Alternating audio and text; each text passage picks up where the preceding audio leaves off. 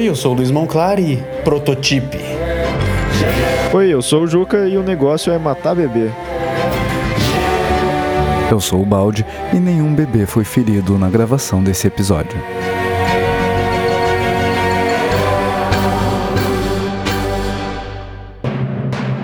Você está ouvindo o GG Devcast, o podcast que leva sua carreira em desenvolvimento de jogos para o próximo nível.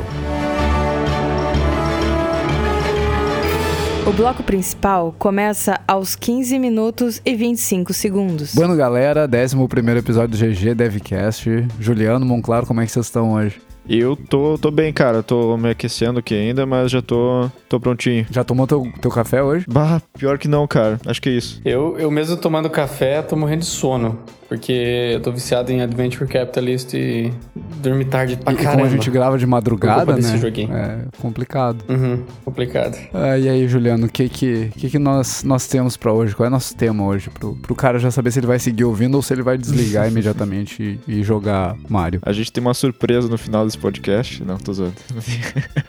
Só pra manter o cara. a, a surpresa é não eu quero tem dar skip pro surpresa. final. A gente vai.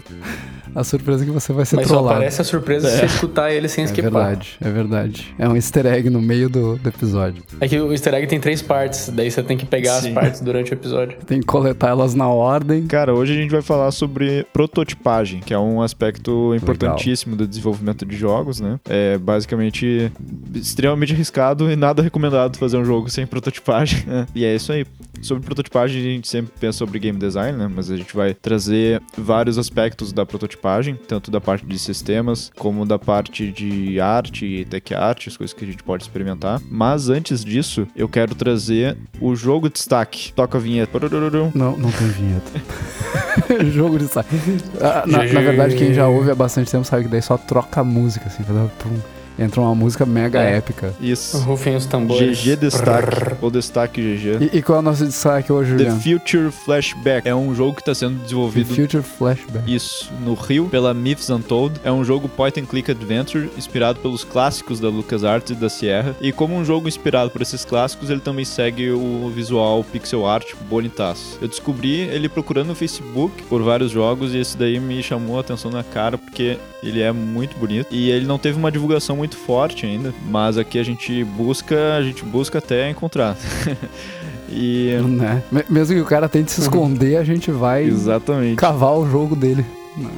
O Juca é Mas um assim, caçador, velho. eu tenho certeza talentos. que quando eles começarem a divulgar mais, isso daqui vai popularizar bem rápido, porque tá muito bonito, tem uma sensação de nostalgia, assim, Tá muito mesmo. forte. E já tem alguns vídeos no jogo sobre. ah, já tem alguns vídeos no YouTube sobre o jogo. Então a gente vai deixar o link aí, o pessoal já pode ver, tem alguns vídeos falando sobre o desenvolvimento também, né? Então dei uma olhada aí, uma curtida no material do pessoal que eu acho que tá valendo a pena. Ele tá com lançamento marcado Ô, pra ô, Juliano. 2019, né? Se eu não me engano. Então vai demorar um pouquinho. Sim, pelo que eu vi aí é isso. Mas a gente já tá louco pra jogar aqui. Manda aí, balde. O- como é que você faz um Future Flashback? Você fica no mesmo lugar que você tá, eu acho. É, Eu, eu acho que é isso, né? Eu acho que é por aí. Pois é, eu, eu tava vendo o jogo ali.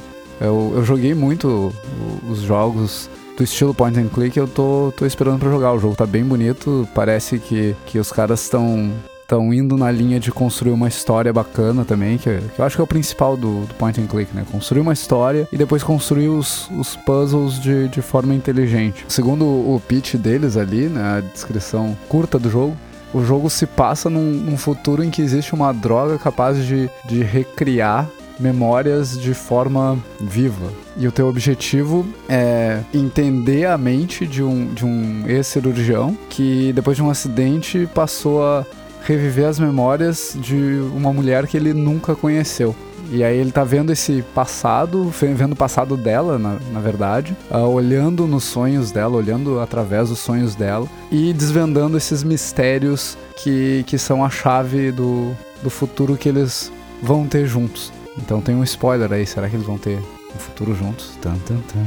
Mas a, Eu acho a premissa bem a, legal. a premissa é legal, cara. Eu, eu até lendo aqui ah, faz sentido o nome do jogo, né? O Future Flashback, porque ele tá revivendo uma Uhum. memória que vai ter impacto no futuro. Legal. Ele me lembra um filme que eu assisti recentemente. É um filme anime. Eu não, não, não costumo assistir muito, então não sei se falei certo, mas É, chama Your Name em inglês. Em japonês acho que é Kimi no Nawa. É bem legal também. Ele acho que ele vai para esse lado, assim, desse, desse tipo de tema, assim, de você ver coisas pela perspectiva de outra pessoa e tal. É bem massa também. Que, que maneiro. Legal, show de bola. Vamos esperar, vamos, vamos acompanhar. Talvez no futuro, ao, ao, longo do ano que vem, a gente consiga fazer um episódio com os caras também. Acho que, que vale a pena, se eles estiverem disponíveis. Sim.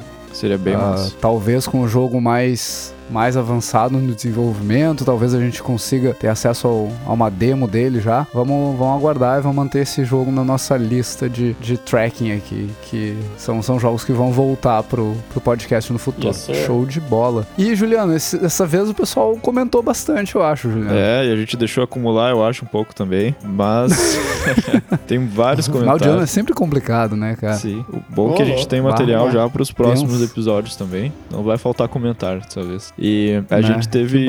A gente vai trazer alguns comentários do site aqui e também algumas discussões que a gente teve no Discord que eu acho que também foram bem interessantes. A gente teve dois do Marcos de Moraes, dois comentários, e ele uhum, diz o seguinte: Exatamente, esses dois eu, eu achei bem interessantes. Uh, tu pode ler eles, não sei qual foi o. Em qual episódio que foi? Ah, sim. Uh, os dois comentários dele foram no, no episódio 2 e no episódio 9, respectivamente. O, o primeiro comentário que, que o Marcos Marcos de Moraes nos trouxe foi a respeito do episódio de, sobre iteração e, e feedback. Ele falou o seguinte: dando justamente um feedback, ainda que tardio. Depois de ter ouvido o cast, eu comecei a perceber que quando eu pedia um feedback de algo criado, quando eu estava recebendo no meio dele, eu começava a dar justificativas ao invés de ouvir ele até o final. Com uma mudança de postura, consegui receber feedbacks melhores e até ideias novas. Aproveitei e passei isso para o restante do time de dev. Acho que ele captou a, a nossa mensagem, né? O lance de manter a mente aberta na hora de receber um feedback. Sim. Pô, muito legal saber que fez diferença para alguém já. Esse, esse, é o objetivo todo do nosso podcast, né, cara? É, você se auto é, aprimorar. E o mais legal é que ele levou pro time dele, né? Então não ficou só com uhum. ele, não só ele cresceu, como ele tá se esforçando para ajudar o time dele a crescer. Então é, é o, ele, ele absorveu toda a ideia. E o segundo comentário dele aí no episódio 9, o episódio que nós falamos sobre comunicação, ele disse o seguinte: Fala pessoal, tudo bom? Muito interessante esse tema. Consegui tirar umas informações boas, mas isso me levou a ter outros questionamentos. Vocês citaram em algum momento sobre o time, de haver empatia entre os integrantes, mas como é montado um time de desenvolvimento de games? Muito obrigado. Essa é uma pergunta difícil, na real. Acho que, que o time, dado que a gente falou de, de ter empatia, a gente tenta montar, e aí no, no, processo de contratação, a gente tenta montar um time que vá ter empatia, um time que vá ter sinergia. Então é, é sempre uma tentativa. A gente busca profissionais que se enquadrem no perfil do time que já existe na empresa. Então a gente tenta evitar pessoas que briguem demais, pessoas que tenham a mente fechada, pessoas que se importem muito mais com elas do que com o time. Então o, o, a forma de manter a sinergia, a forma de manter a, a sintonia do time é é fazendo a contratação correta, é buscando os profissionais que mais se enquadram no perfil do, do time. Eu não sei se vocês têm alguma visão diferente disso. Eu acho que vale um episódio inteiro sobre isso. Né? Não, eu acho que é bem isso mesmo. Eu, acho, eu também acho, eu ia falar que é um baita de um tema pra gente falar sobre.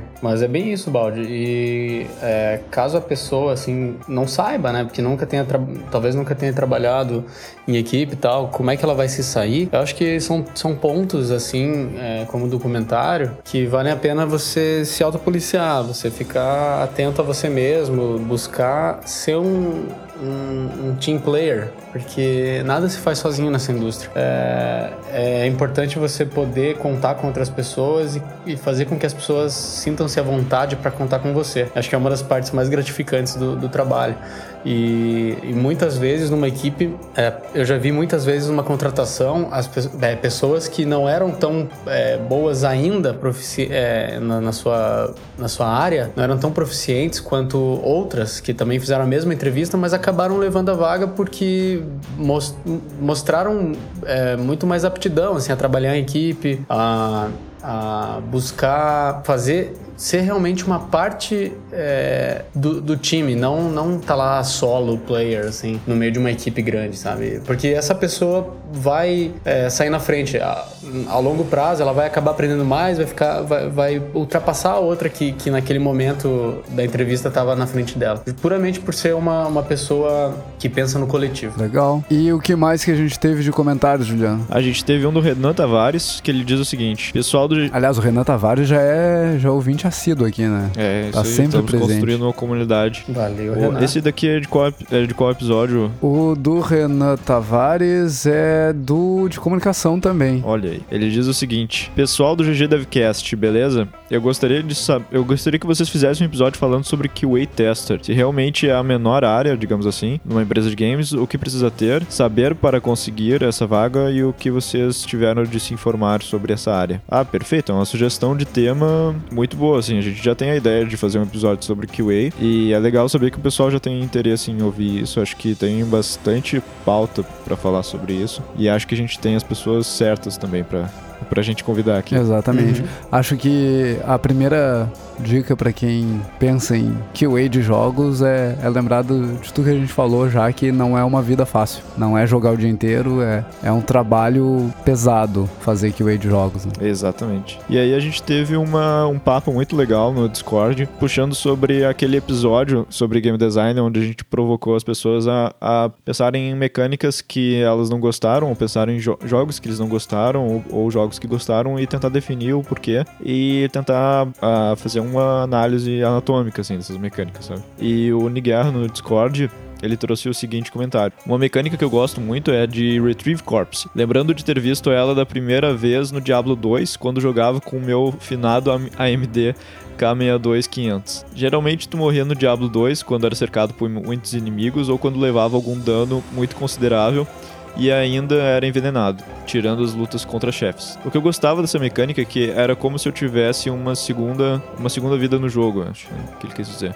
O que eu havia, o que eu havia cometido de alguma imprudência estava tendo alguma chance de pegar de volta o que havia perdido. Fora nova oportunidade, outra coisa que me lembro sentir era medo. Ah, eu geralmente era muito mais cauteloso e procurava sair correndo pelo mapa atraindo os monstros para um canto para conseguir correr e reaver meu corpo. Olha, uma estratégia É. Estratégia clássica. Um clássico. Uma estratégia genial. O, o que eu acho interessante dessa mecânica é que ela ainda existe em alguns jogos. Acho que o, o que vem na minha cabeça de cara, assim, é o Minecraft. Que acontece direto. Uhum. Você tá lá minerando, tá cheio de diamante no, no inventário, de repente um creeper te explode. E aí vira uma missão de resgate do, dos seus itens. Né? Cai tudo no chão.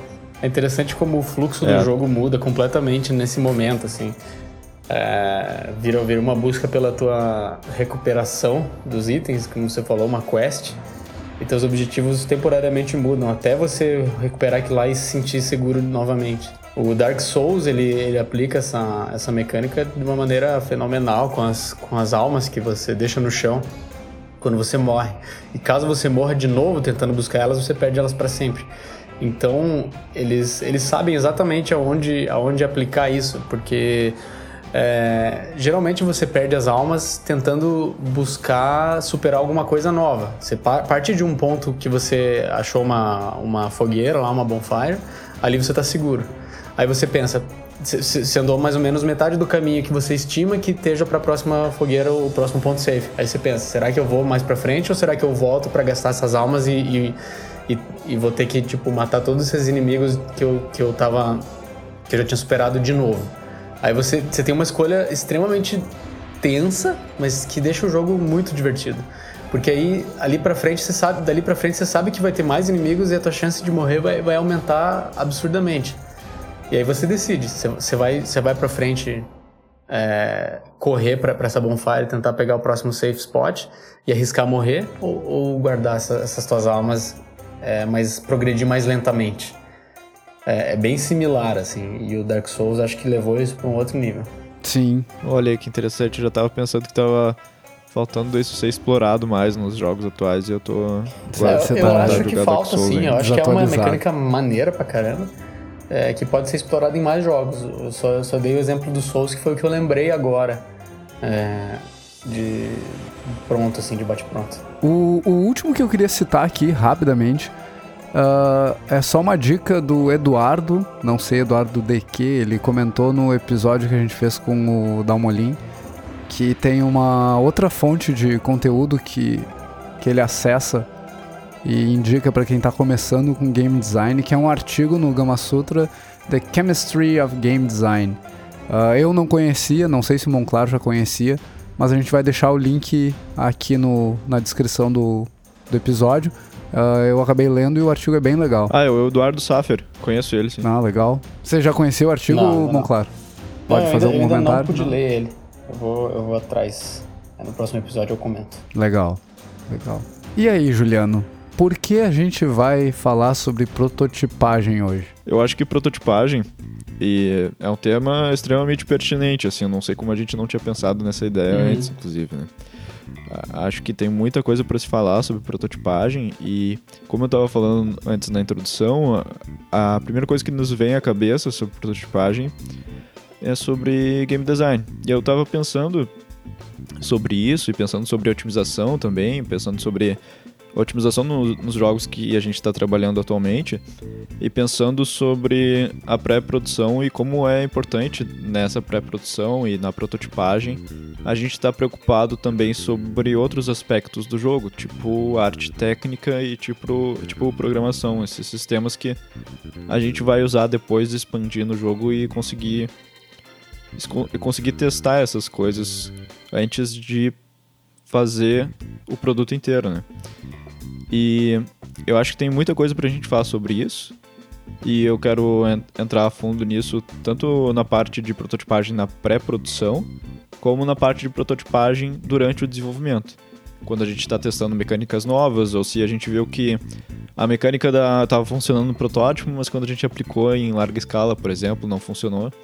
E isso acho que é aplicável para outras áreas também. Por exemplo, se a gente fez algum conteúdo que na prototipagem ele parecia estar tá funcionando com, com o device que a gente estava pensando, né? com a plataforma que a gente estava pensando, mas quando a gente fez isso em larga escala, a gente viu que o nosso cálculo estava um pouco errado. E é isso. Eu acho que tem tem, tem coisa muita, aí. Tem então, para a primeira coisa que acho que a gente pode falar é sobre a importância da prototipagem. Eu acho que o Monclar pode falar um pouco disso sobre a parte da, do design. Por que, que é importante prototipar as coisas? É, prototipagem é, para mim, acho que é a melhor maneira de garantir que a produção vai ser a mais suave possível, porque se você, é, idealmente a prototipagem é feita num, no momento de pré-produção. Antes de você alocar programado, é, mais programadores, alocar artistas, é, idealmente a prototipagem tem que ser feita com o menor número de pessoas é, que, que, que puder. Você conseguir resolver certos problemas de design durante, de game design durante a prototipagem é, é algo extremamente fundamental, porque você partir para produção em larga escala já, é, tipo, assim que o projeto começa, é um erro, porque você vai, vai acabar demorando demais para fechar ciclos de, de produção, para daí perceber que existem problemas no design do seu jogo. E se você, se, se isso acontecer, vai ficando cada vez mais complicado de você mudar a direção. É, do teu projeto e fazer alterações. Se, se, se o custo de, de, de criação disso ali é pequeno ainda, é, digamos, você e mais um programador, ou você só game designer, é, prototipando até no papel, alguma mecânica ou usando fórmulas no Excel, ou qualquer, qualquer forma que seja super barata de fazer, é, você acelera incrivelmente o, o, processo do seu, do seu desenvolvimento. É como, tivesse, é como se cada loop de iteração durante o desenvolvimento todo fosse encurtado nessa parte de design. É uma parte que, que não necessita de, de arte ainda. Então, é, quanto mais você investir nisso e quanto mais tempo você tiver de pré-produção, eu sei que não é o caso de todo mundo, mas quanto mais tempo tiver é, alocado para essa pré-produção, melhor, porque mais dúvidas vão ser esclarecidas, mais problemas vão ser evitados lá no futuro. É tipo um efeito borboleta, assim, um problema de game design, sabe? Lá no começo, você, se você cometer algum erro, deixar alguma coisa é, é, de lado, isso aí vai voltar lá na frente um milhão de vezes maior.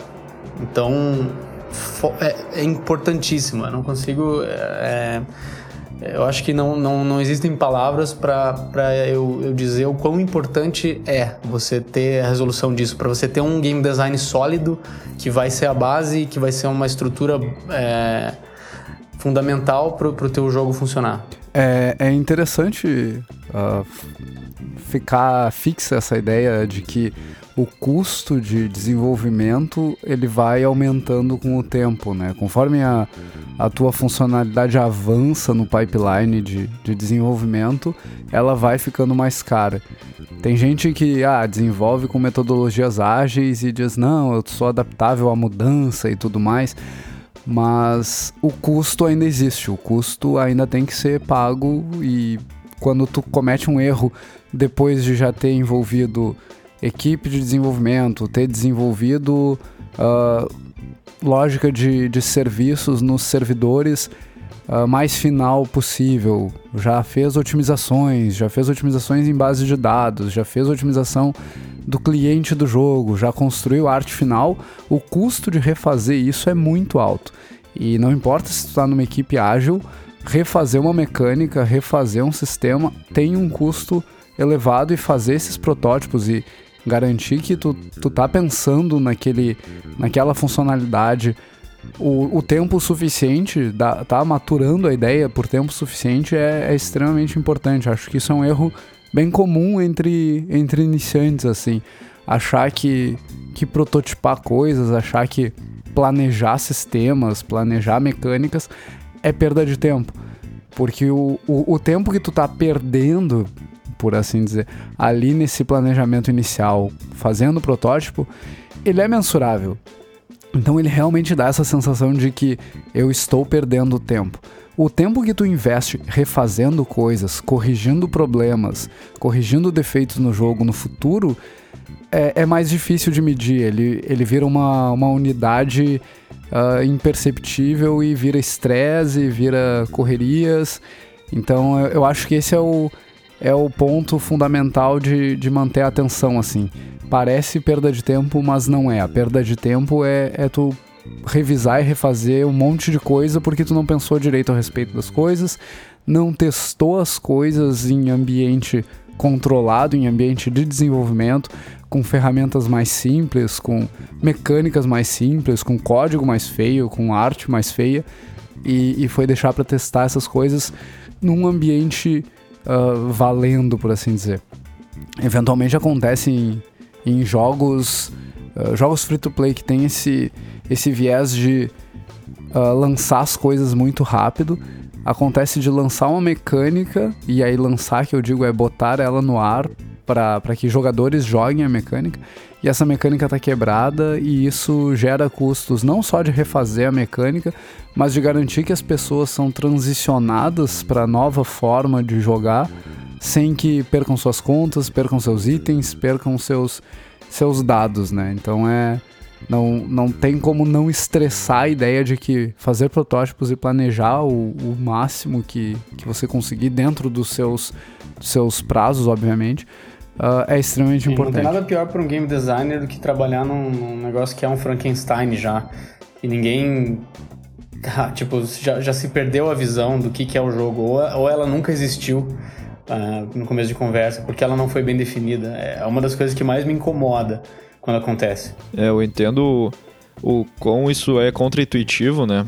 Para alguém que está financiando, por exemplo, tu ter uma parte do desenvolvimento que tudo que foi, foi, se, foi se desenvolvido ali vai ser jogado fora, porque idealmente o protótipo não vai ter nada do protótipo dentro do jogo, né? Isso acho que a gente pode falar também. Na, é, não vai ter nada do, do da, da, parte de conteúdo, é, mas a parte. O protótipo serve para em essência, resolver game design. Eu acho que é a parte mais importante, porque é, vai ser a base, vai ser o núcleo do teu projeto. E se esse núcleo tiver é, incerto, instável, acabou. O projeto não, não vai sair tão bom quanto ele poderia ser. E isso, no isso vai estar desde o protótipo até o final do jogo. O que vai ser feito até o final do jogo vai ser um polimento sobre, sobre esse, esse core que foi definido no design. E é, e é, uma, é de uma responsabilidade tremenda saber é, resolver isso e, e, e ter a, a, o, o bom senso de, de, de dar o tempo que teu, teus designers precisam. Claro que você, como game designer, precisa é, respeitar prazos, respeitar o tempo que a tua equipe tem para desenvolver. Ninguém aqui tem dinheiro infinito é, para ficar polindo e nem tempo infinito para ficar polindo uma mecânica para sempre. Então é por isso que é importante refinar os seus, os seus métodos e aprender a como, como executar ideias é, elegante, de maneiras elegantes. Aquele, aquele artigo que eu já, já mencionei uma vez sobre design subtrativo do, do Serling fala muito bem sobre isso e, e vai direto no, na, no centro dessa ideia. Reforçando esse teu ponto de ninguém tem dinheiro infinito, fazer protótipo não é torrar dinheiro, né? Acho que, de novo, é, é fácil ver o dinheiro que está sendo gasto para fazer um protótipo, é muito mais difícil ver o dinheiro que está sendo gasto para refazer uma mecânica. Então, é, é um balanço. Você tem que entender até onde você quer chegar com aquele protótipo, até onde você quer garantir que tem mais segurança do, do desenvolvimento de uma determinada mecânica, de uma determinada funcionalidade, né? É, é, tudo sobre garantir que você está seguro com aquela ideia, ou o mais seguro possível com aquela ideia, antes de colocar ela abaixo do, do time de desenvolvimento, né? O jogo vai mudar de pivô algumas vezes mesmo sem protótipo, né? Ah, é que é, é meio inevitável a gente mudar de direção no jogo durante o desenvolvimento dele, né? A gente vai ter partes dele que vão ser testadas e vão ser vistas durante o desenvolvimento mesmo, que vai ter que ser feito de jeito diferente. Porém, com sem protótipos, daí vai ser vai, vai ser um desastre, assim, vai ser uma coisa muito maior, né? Inclusive, daí, eu acho que é interessante a prototipação durante o desenvolvimento. Testar mecânicas que estão sendo exploradas depois com protótipos também. Pegar a parte do jogo, por exemplo, e fazer um protótipo de uma mecânica nova. E quando a gente está prototipando um jogo, quando a gente está prototipando uma mecânica, o que, que, o que é mais importante a gente focar nesse, nesse momento? Acho que, que é difícil responder essa, essa pergunta. Porque o que é importante focar no, no protótipo de uma mecânica, no protótipo de um sistema, vai depender do sistema que está sendo desenvolvido, vai depender da mecânica que está tá sendo desenvolvida. Então, como o Monclar sempre fala, vai, vai depender do bom senso do time uh, entender o que se quer responder com esse protótipo. Acho que, uh, como programador, quem, quem desenvolve sistemas web, por exemplo, não vai fazer um protótipo de um, de um CRUD, tá? Não vai fazer um protótipo de uma lógica de acesso a dados, porque já é uma coisa que, que é conhecida, a gente já sabe como fazer isso, já existem uh, inúmeras uh, formas de, de, desenvolver isso com qualidade e, e, com garantia de que a gente não vai ter problemas para acessar os dados num, numa base de dados, então não tem por que fazer um protótipo sobre isso. Ah, mas estamos, sei lá, desenvolvendo um sistema que vai usar uma base de dados nova. Nesse caso, talvez valha a pena verificar se a, se a nossa lógica de acesso a dados usual vai se comportar da mesma forma nesse, nessa base de dados nova. E aí, dando até um exemplo concreto que nos aconteceu aí no, no início do projeto atual lá na Aquiles, que nós passamos a utilizar a base de dados Dynamo da Amazon. E essa base de dados ela não, não é uma base de dados SQL normal, e aí programadores vão entender que não é programador. Desculpa aí, depois eu explico com calma num artigo no, no blog. Mas essa base de dados ela é uma base de dados orientada a documentos. Então tu não pode listar todos os documentos que existem. Isso é extremamente custoso para a base de dados.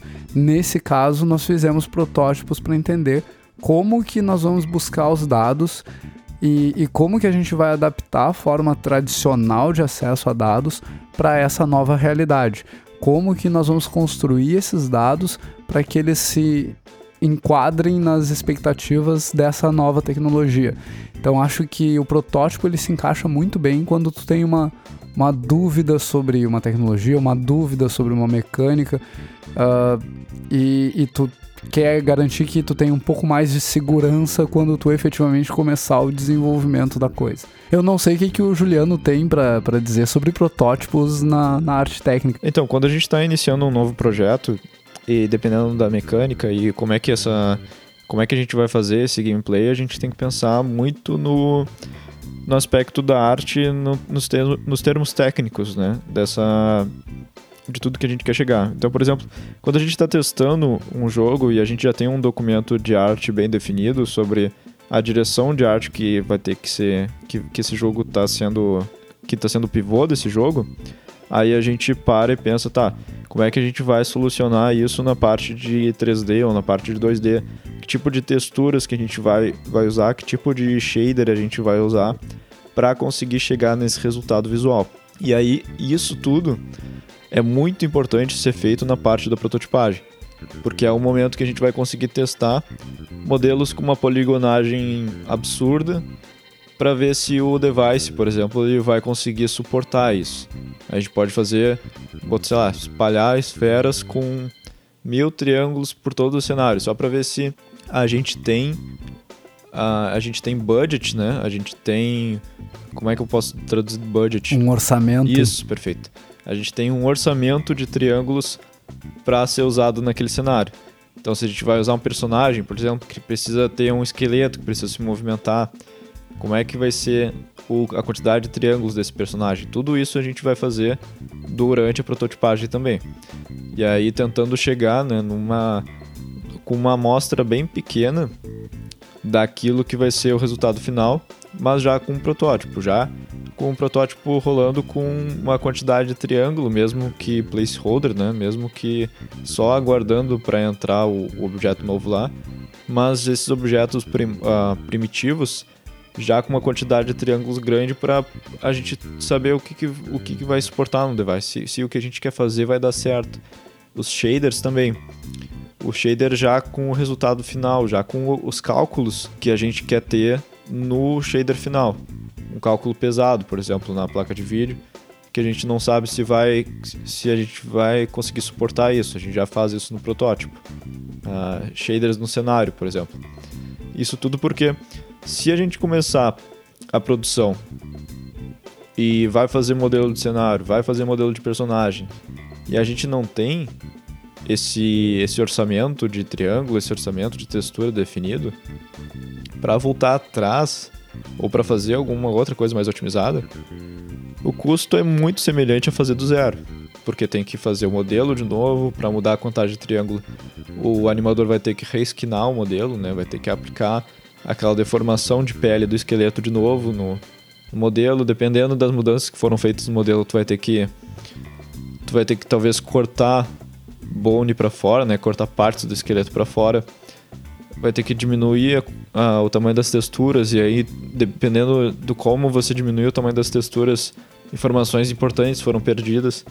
Então, todo esse tipo de coisa é muito importante ser ser esclarecido e ser testado ainda na prototipagem. E até onde que tu vai, Juliano, com, com o protótipo?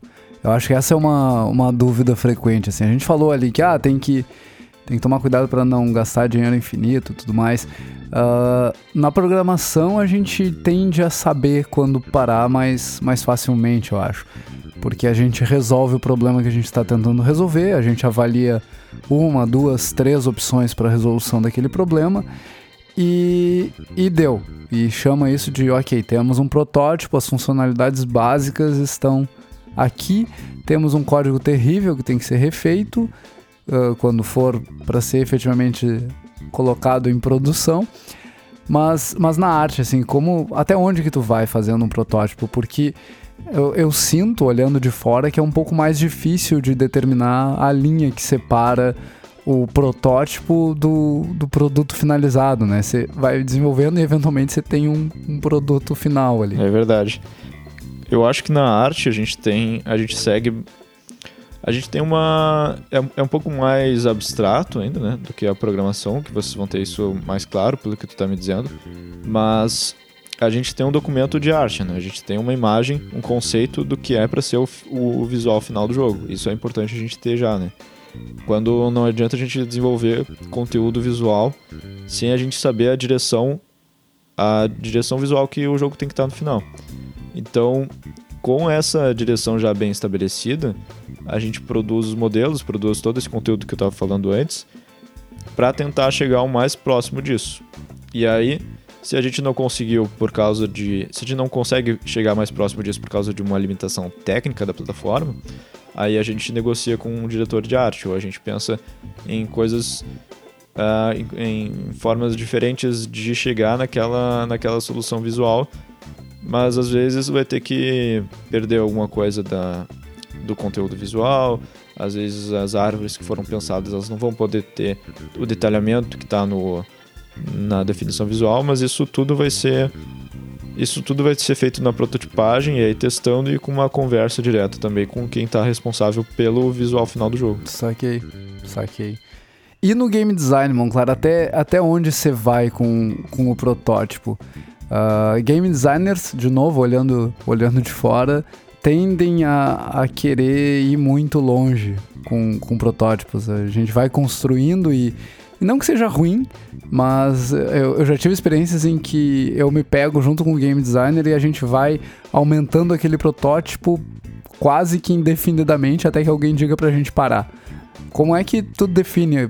Tá, aqui é a linha, aqui tá bom, daqui a gente não precisa uh, ir além desse, desse processo? Então, geralmente eu não defino isso. É, é, muito massa essa parte do começo, é divertidão poder prototipar e ver até onde a gente consegue chegar. É muito melhor quando a gente está nesse, nesse processo e as ideias estão fluindo desse jeito. Existem momentos onde o protótipo não está rendendo a gente não está conseguindo é, ter um resultado que a gente espera. Esse, esse, é o caso ruim.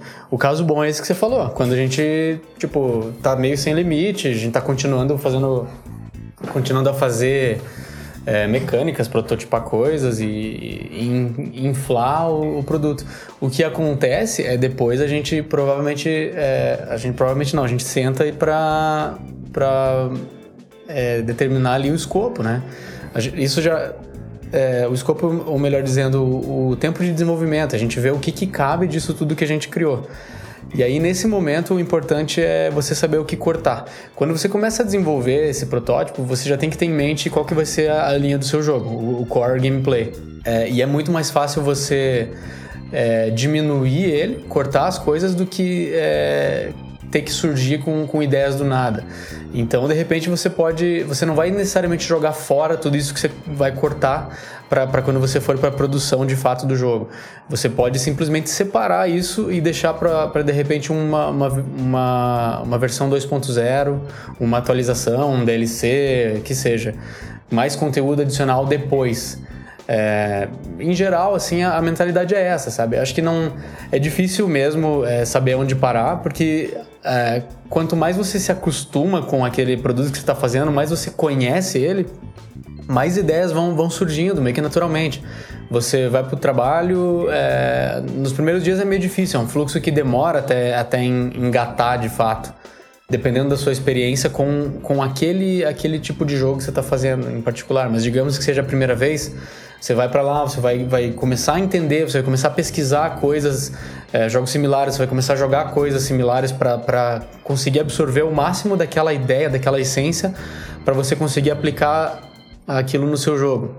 Conforme os dias, as semanas vão passando, você vai se acostumando com aquela ideia, você vai ficando, digamos assim, fluente nela. É como se fosse um idioma novo que você está aprendendo. É, quanto mais você passa, mais tempo você passa em contato com ele, mais fluentemente você vai conseguir falar aquela, aquele idioma. Então, e, e aí você vai começar a criar frases, fazendo uma analogia assim.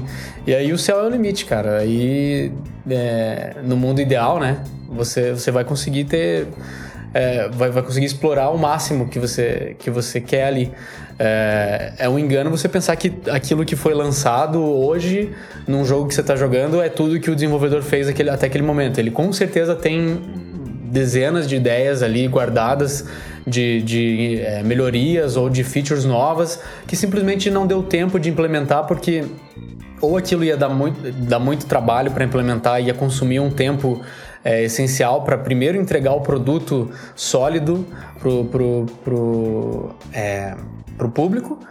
É, ou é, ele decidiu é, aprimorar aquela ideia, porque ela ainda não estava num, num, ponto ideal para ser consumido pelo público. Enfim, é mais ou menos por aí, é, por game design. Legal. Ô, Juliano, você deu uma risada quando eu falei que, que era código lixo para botar fora depois. Acho que isso é, um, é uma armadilha que a gente cai de vez em quando, né? O lance de que fizemos um protótipo, fizemos uma uma prova de conceito a respeito de alguma mecânica, a respeito de algum sistema. E aí agora é hora de, de efetivamente produzir o que vai ser o, o sistema final, a mecânica final, a arte final. E eu acho que eventualmente as pessoas tendem a, ok, mas isso já está funcionando, vamos usar isso como base para fazer tudo funcionar. Uh, como que, que as pessoas evitam essa armadilha, Juliano? Você acha que tem como evitar essa armadilha? Olha, essa. Eu acho que eu não sou a pessoa mais apropriada para responder isso daí. Eu acho que é tu mesmo. qual, qual é o risco de botar protótipo para dentro do jogo final? Então, do, do, ponto de vista de programação, em geral, os protótipos são feitos com, com código muito ruim. Porque a ideia não é, não é suportar dezenas de milhares de jogadores, não é suportar uh, usos abusivos do sistema, sei lá, um. Vamos, vamos pensar num sistema de UI. Se eu estiver fazendo um protótipo para um sistema de UI, eu não vou pensar em, em, prevenir um jogador de clicar vários botões ao mesmo tempo. Eu vou pensar só no, no caminho feliz, o caminho usual do, de uso daquela funcionalidade, né? Então, em geral, são, são códigos desenvolvidos sem pensamento em expansão, sem pensamento em otimização, uh, sem pensamento em suporte para novas funcionalidades. Uh, acho que o risco é o custo de, de desenvolvimento da funcionalidade em si vai parecer mais baixo, mas uma vez que tu, que tu queira desenvolver novas funcionalidades baseadas naquela, o custo se torna exponencial até que em, em determinado momento vai ser inviável continuar o desenvolvimento a partir daquele, daquele protótipo, vai ser inviável continuar acrescentando funcionalidades naquela, naquele código ruim e a equipe vai ter um custo de refazer aquele sistema e potencialmente todos os outros sistemas que se basearam nele. Então, aparentemente, uh, simples e barato usar um protótipo acaba sendo um processo ridiculamente caro uh, e, e, estressante no, no final do, do projeto, ou mais para metade do projeto, uma vez que outras funcionalidades sejam construídas em cima daquilo. Aí eu não sei se o game design passa pelo mesmo princípio. Eu acredito que tem alguma coisa semelhante ali também, né, Monclar? É, então, é, eu acho que é difícil enxergar isso é, no game design, porque o game design é mais. A não ser que você esteja falando de, de repente, é, balanceamento, assim, ou ferramentas que estão sendo usadas no balanceamento, aí sim, aí faz sentido algo similar ao que você falou do código. Quando a gente vai, vai, vai criar algumas, sei lá, unidades, é, atributos, etc., só para testar, para ver se aquela ideia está funcionando, a gente não vai perder tempo, de repente, fazendo fórmulas e curvas de, de progressão, etc, etc, etc, lá no começo. Daí, realmente, você não vai levar uma planilha é, você, não vai, você não vai fazer o balanceamento do teu jogo escrevendo linha por linha depois, né? Tipo, você não vai levar essa, essa forma que você usava no teu protótipo pro produto final. Mas em questão de mecânicas, eu não acho tão diferente o que você tem lá no final ao que você tem no começo do jogo, porque é, é uma parte mais de... Como é que eu posso dizer? Mais de core, assim, não é nenhuma parte que, que, que tem como não levar, sabe? Porque se você já prototipou você já, é, e, já validou aquela mecânica, vai ser ela mesma. O que, o que vai ser feito, é, provavelmente a programação vai recriar aquele código para deixar mais otimizado, etc. Mas o game design ele é uma das coisas que é definida, é uma das coisas definidas mais no início do projeto. Eu gosto tanto da parte de prototipagem porque é, ela anda muito rápido e ela te dá muito rápido um, um, o fio, o, o, feeling de como que o teu jogo vai ser muito, muito rápido, assim, no começo. Aí, claro, com polimento de arte, polimento de animações, é, otimização de programação para fluidez, vai, isso vai ficar mil vezes melhor. Mas não vai ser um salto tão grande quanto é, das primeiras iterações de prototipagem. Às vezes numa semana você tá com o movimento lá do personagem com os valores meio zoados tal, aí você começa a testar aquilo e consegue chegar numa, num, num valor massa que ficou com fio, nossa, animal, perfeito tal, e vai ser aquilo ali até boa parte do, do desenvolvimento, até praticamente no final, quando você vai dar aquela polida de leve para deixar o balanceamento assim brilhando é, mas realmente não vai ser um salto tão absurdo de, de diferença quanto é de, de um código é, de protótipo para um código final. Porque o game design é, é, a essência do negócio. É, talvez o, o game design tenha a armadilha ao contrário, a armadilha de não prototipar uma mecânica, construir ela. Isso. Uh, sei lá, construir uma mecânica core do jogo sem pensar direito nela, basear outras mecânicas nessa mecânica e como tu não prototipou, como tu não pensou direito a respeito dessa mecânica, ela tá quebrada e tu tem que revisar e refazer várias mecânicas do jogo. Perfeito, cara. É isso que eu quis dizer lá antes quando, quando eu tava falando que, que você tem que passar muito tempo é, focado no, no teu game design para fazer o core. Senão lá na frente vai ter ideia que ninguém entende. É exatamente isso, cara. É o que você, é o que você acabou de falar aí. Então, quando você. Eu, e tem um ponto aí que tu falou que eu acho que é bem interessante, uhum. que é melhor dar uma esclarecida, eu acho, que é sobre a validação do protótipo. Uhum. Como é que tu define que um protótipo está validado em termos de game design? Cara, se, pra mim, se a mecânica está funcionando, se o jogador está tá engajado, é, se os stakeholders estão satisfeitos, aquilo lá está tá validado. Não tem, não existe uma, uma fórmula não existe uma critérios, quer dizer, critérios existem na, na mente de quem tá, tá esperando aquele produto ter uma certa, um certo nível de qualidade. Isso aí é, é muito responsabilidade do product owner, que é o cara que vai, vai se assegurar que aquilo tá no, na, na qualidade ideal para entrega. É, mas fora isso, cara, não tem muito assim. É, na, na verdade, acho que o protótipo, assim como como as outras as funcionalidades que são desenvolvidas durante o, o, projeto em si eles seguem o mesmo princípio assim num, num time como o nosso time ali na um time que usa metodologias ágeis uh, a gente vai ter a definição de pronto da, das coisas né? O protótipo ele não é diferente ele vai ter uma definição de pronto e essa definição normalmente vai ser desenvolvida pela equipe junto do do product owner, junto dos stakeholders, uh, junto do, da equipe de testes, enfim, todo, todos os envolvidos no projeto vão se reunir e decidir, ok, o, o nosso protótipo vai, vai estar pronto quando as mecânicas tiverem essas funcionalidades, quando os sistemas tiverem essas funcionalidades e quando chegarmos aqui a gente valida se a mecânica, se o sistema funciona da forma como esperávamos. O protótipo está pronto. Talvez a gente tenha que fazer um novo protótipo, bolar uma nova mecânica, mas a definição de pronto do protótipo em si vai ser bem clara, eu acho. Vai ser, olha, essa mecânica tem que permitir que eu pule, use um ataque simples e tome danos de inimigos e os inimigos eles são só parados, eles estão só parados no cenário e, e dando tiros com projéteis. E aí, quando o protótipo chegar nesse ponto, ok, o protótipo está pronto. E aí a gente avalia, a mecânica está validada? Não, a mecânica tá, tá ruim. Tá, vamos fazer um protótipo de uma nova mecânica ou vamos construir em cima desse protótipo alguma modificação na mecânica para tentar tornar isso divertido? Então acho que segue o princípio do, do restante do desenvolvimento. A gente tem que definir antes do, do início do protótipo qual é o, o resultado esperado para o pro protótipo.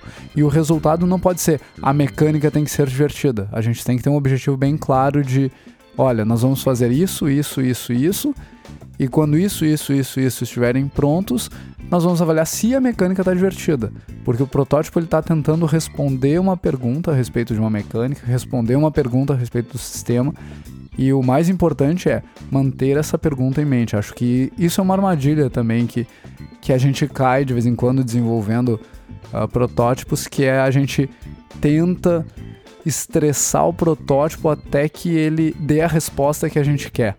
E não faz o protótipo para responder a pergunta que a gente tinha inicialmente, né? Perfeito. Tipo, pega uma mecânica e tenta fazer com que aquela mecânica Uh, que aquela mecânica faça o que a gente quer ao invés de trocar uhum. a mecânica, né? Exato. O protótipo serve para ver isso. Se aquela ideia que você achou que era maravilhosa é, na, na, no conceito não deu certo, cara, parte para outra. Busca pensar horizontalmente, tenta achar outras soluções.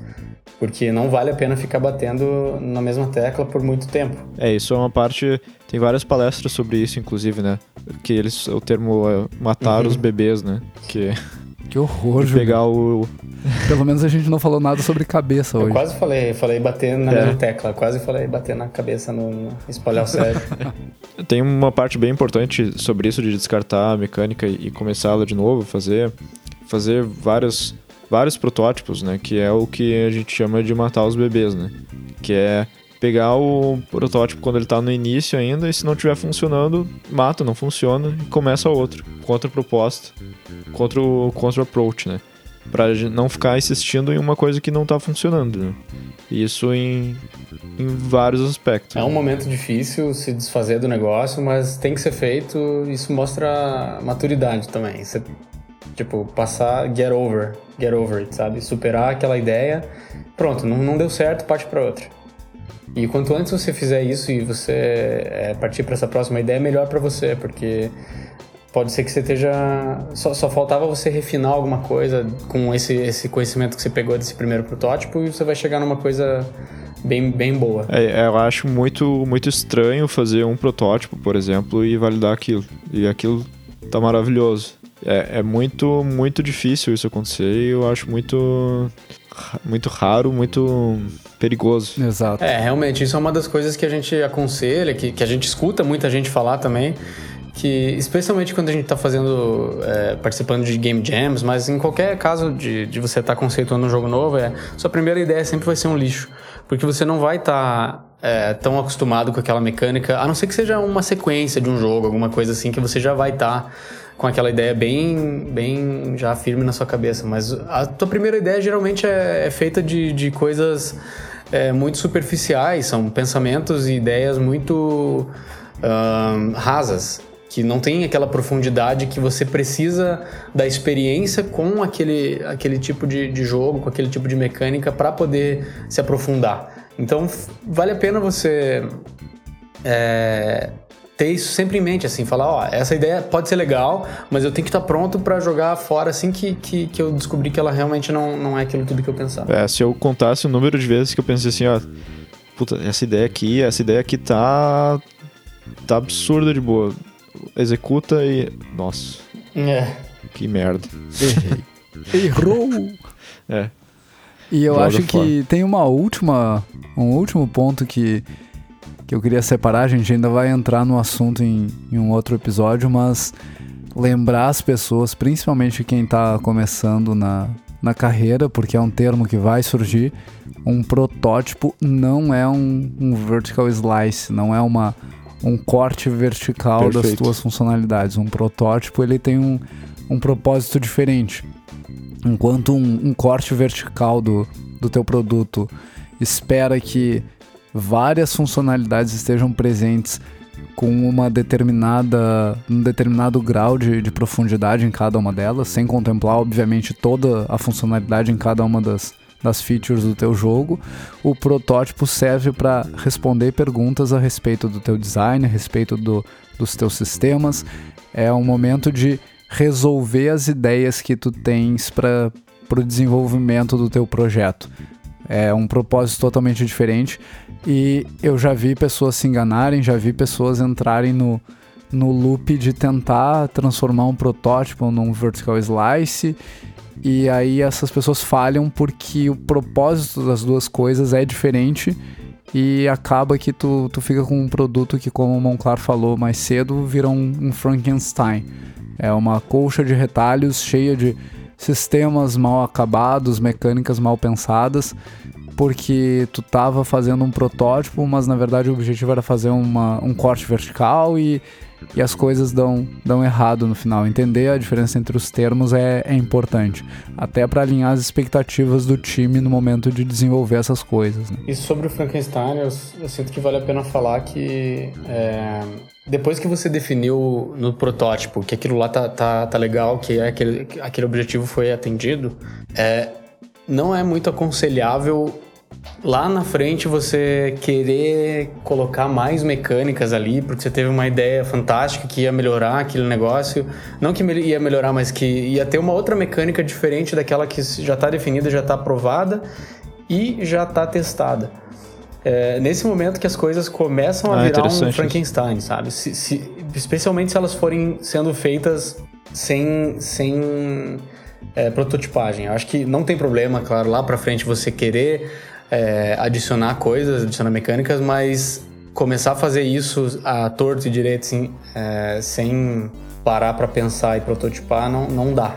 É, e o custo de um protótipo não validado, ah, puxando um pouco pro lado aqui, mas é, é constante. Não é tipo uma mecânica, não é tipo uma feature que foi feita que não tá funcionando direito. O, porque tu fica, ah, tu acessa aquela feature e a feature tá meio, tá meio tosca. O custo de um protótipo que não foi validado e foi transformado num jogo, tu sente constantemente no desenvolvimento uhum. do jogo. E o teu jogador vai perceber isso, quando você não, não, não passou o devido tempo no game design. Exatamente. E então, hoje eu não vou encher o saco do Juliano para ele fazer o wrap-up Vou eu fazer o wrap-up. Ah, ah, eu só te, sal te salvei hoje. Embrulhei. É. Eu percebi que nos últimos 10 episódios eu, eu, sempre chamo o Juliano pra fazer o wrap-up. É, né? Nos últimos 10, nós temos 10, 10 episódios. é, mas, mas, é legal, cara. Eu gosto de ouvir o Juliano. Então. Nossa, rapper eu também. Mas, então, fazendo esse wrap-up, eu acho que fica claro pra gente aqui que protótipos são importantes a gente tem que, no momento de desenvolver um protótipo, entender por que, que a gente está fazendo esse protótipo. A gente tem que entender que existe um momento de parar, e esse momento vai ser definido no início do protótipo, quando a gente determinar o motivo pelo qual a gente está fazendo esse protótipo. E o protótipo não tem nada a ver com o produto final em termos de desenvolvimento. O protótipo é um, uma coisa que vai ser jogada fora, é um negócio que vai ser usado para responder as dúvidas que a gente tem sobre alguma, alguma funcionalidade do, do projeto, mas vai ser jogado fora. Manter isso, isso em mente é importante até para a gente conseguir ser ágil no desenvolvimento do protótipo.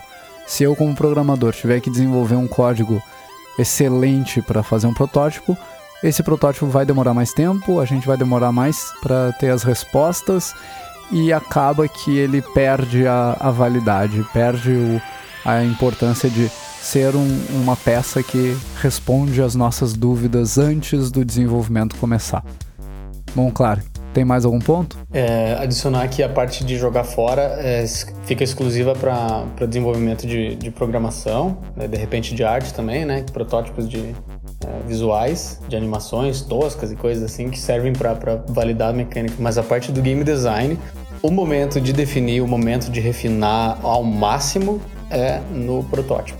Depois, é, ou melhor, o refinamento continua se sendo feito durante o desenvolvimento, mas a parte de definições de, de mecânicas core etc. é nessa parte de prototipagem. E é, é muito, muito, muito, muito importante você passar e dar tempo para os seus game designers é, para eles definirem isso, porque isso vai garantir que a sua equipe esteja feliz lá na frente, que teu projeto corra o mais suave possível. Porque com o game design sólido as coisas andam. Com o game design não sólido as coisas não andam, as pessoas ficam estressadas, é, os jogadores vão perceber essa falta de qualidade e teu produto não vai ser bem sucedido. Game design, o gameplay é, é o rei de, de tudo num jogo. Você está fazendo um jogo, você não está pintando um quadro, você não está é, desenvolvendo um sistema, você está nessa hora fazendo um jogo. Então, o fundamental é acertar no game design. E o começo é o momento mais indicado para isso, é o momento ideal, é o momento mais barato. É isso aí. Perfeito. Juliano, mais alguma coisa? Legal. Não, por mim é isso aí. Por mim é GG. GG. GG, cara.